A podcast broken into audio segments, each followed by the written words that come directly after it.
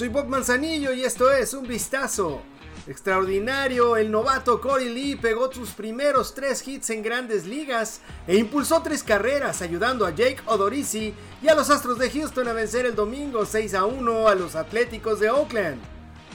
El jardinero All Star Kyle Tucker conectó su decimoséptimo jonrón para guiar a los Astros a su decimoprimer victoria en 13 juegos. Lee, uno de los principales prospectos de Houston, que se fue sin hits en su debut el lunes, después que el receptor Jason Castro fuera a la lista de lesionados, fue puesto fuera con una ruleta en su primer turno al bat. Pero luego conectó un sencillo productor al jardín izquierdo en el quinto inning.